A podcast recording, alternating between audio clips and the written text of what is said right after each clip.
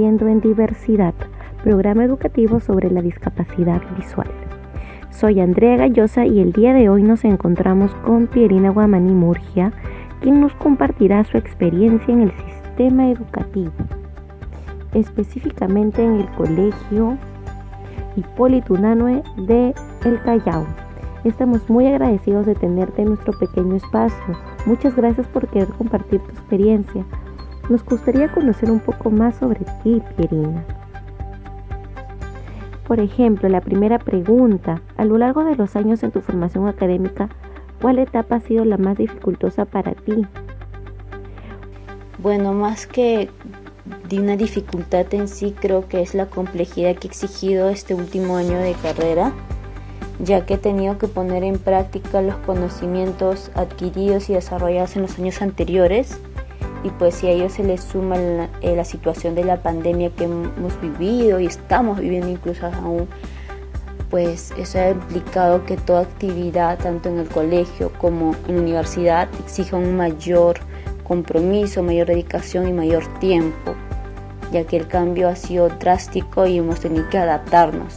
Además, pues en esta etapa los, los aspectos emocionales han influido bastante y creo que son los que también pueden afectar o no este rendimiento académico de una persona. ¿Qué han sido fundamentales para ti?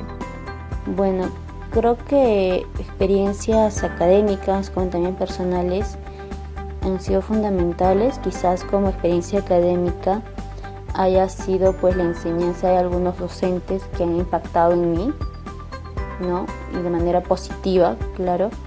Y en aspectos más quizás personales o emocionales fue pues que en una ocasión yo me yo sufrí un accidente en una clase y pues tuve lesionada la rodilla por casi medio año, pero este el dolor y las consecuencias pues me afectaron hasta el último año de secundaria lo que implicó que por un lado me sintiera un poco incómoda, pues me costaba subir escaleras, moverme un poco más, y más si es que mi aula era en el tercer piso, y pues por un lado sentí la comprensión de un profesor de educación física, pero a su vez también su molestia. Creo que eso me afectó un poco, tanto en las notas como emocionalmente, porque pues en mis notas de educación física eran no malas ni muy bajas, pero no era una nota habitual que yo solía sacar o obtener en los, en los años pasados o semestres anteriores.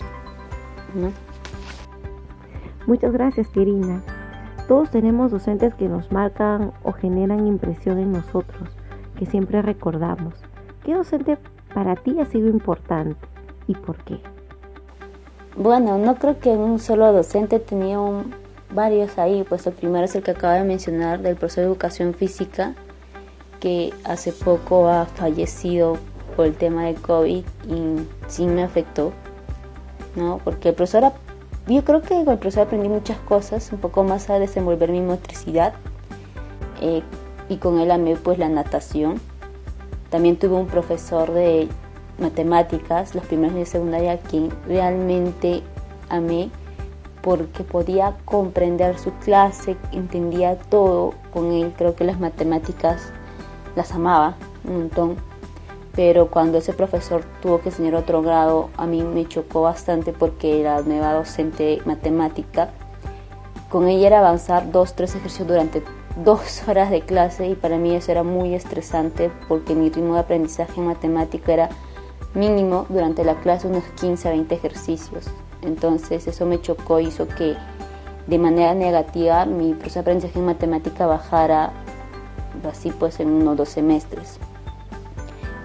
Y eso que yo le pedía más ejercicios, no, no me los quiso porque me dijo hay que esperar a los demás, los demás también tienen que avanzar.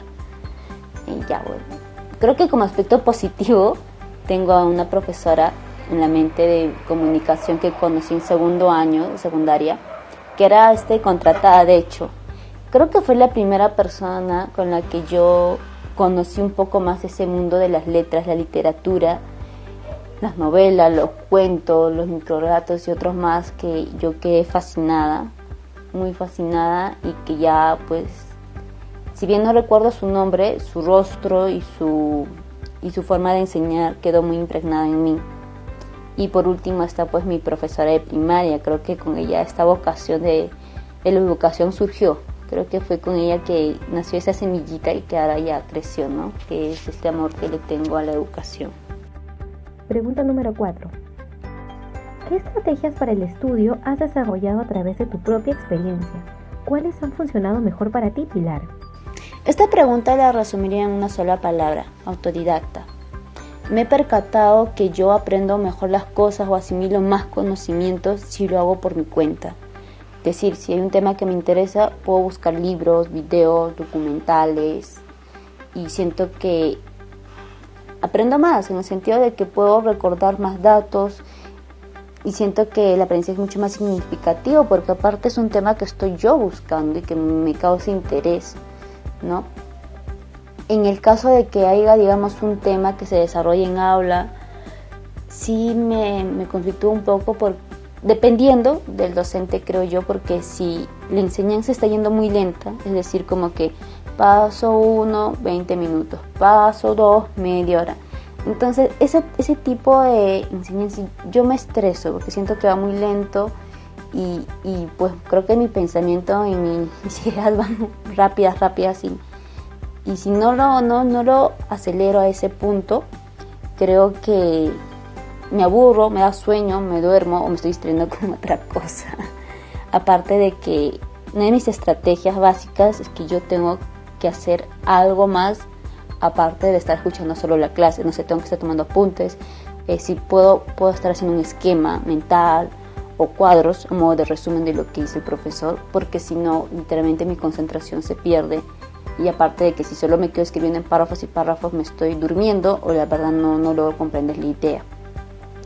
Creo que como segunda estrategia es buscar recursos audiovisuales. Me he percatado que antes de la pandemia y, más aún ahora, me encanta ver documentales de todo tipo, no sé, autobiográficos, de investigación, de educación, incluso de varias especialidades.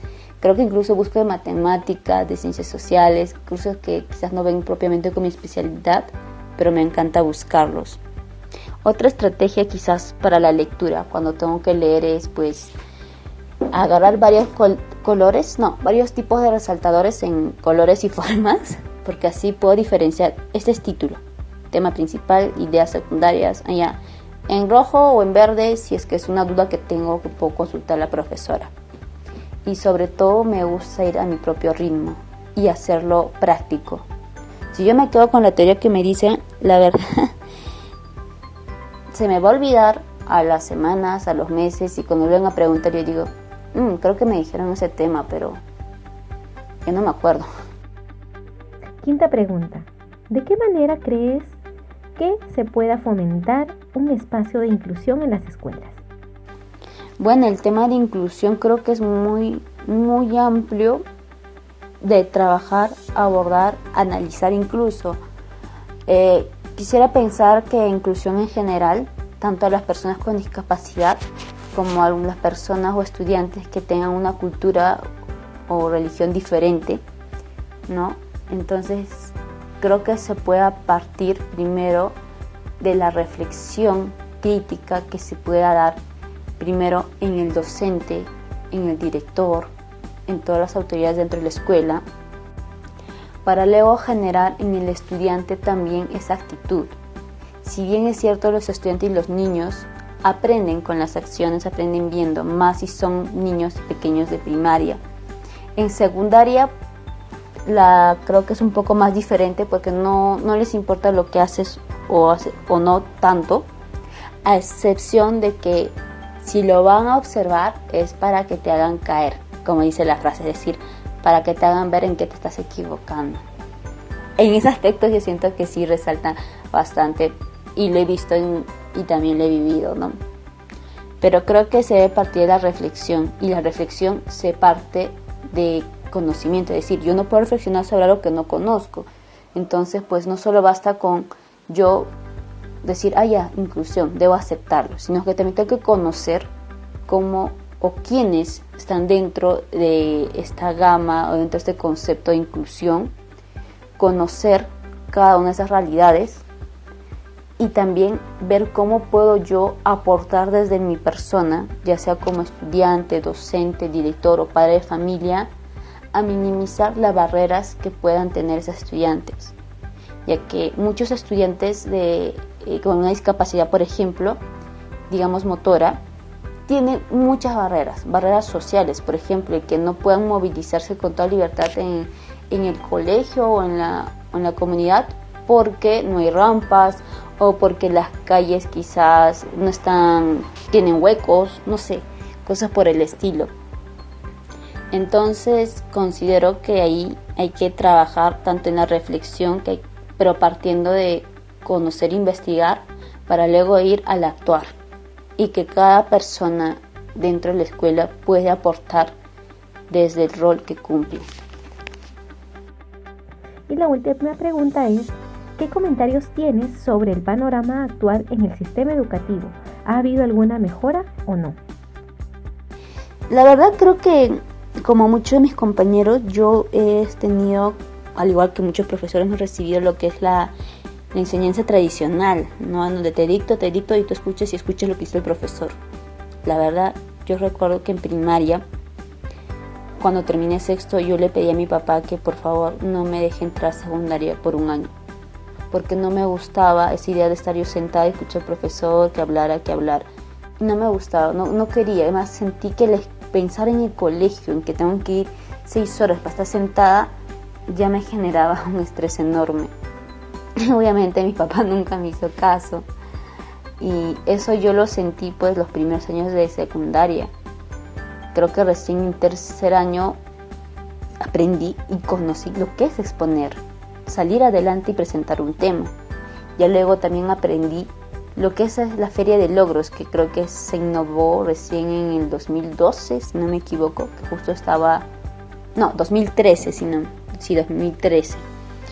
Y ya, o sea, hacer proyectos en grupo, organizarnos, esas cosas de organizar y hacer trabajo cooperativo recién lo conocí los últimos años de secundaria.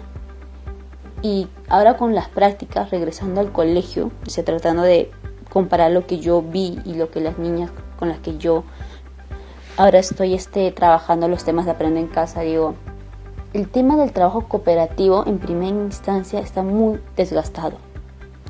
No sé si suerte o no, pero este año el trabajo interdisciplinario ya se ha impulsado, ¿no? Trabajo, hacer una actividad, un proyecto, pero en el que trabajen varias áreas. Eso he visto que ha estado muy de la mano del área de comunicación, quien ha tenido que pues dirigir esos proyectos grandes, tomando en cuenta las otras pequeñas actividades de las otras áreas. Pero considero que aún no se ha logrado.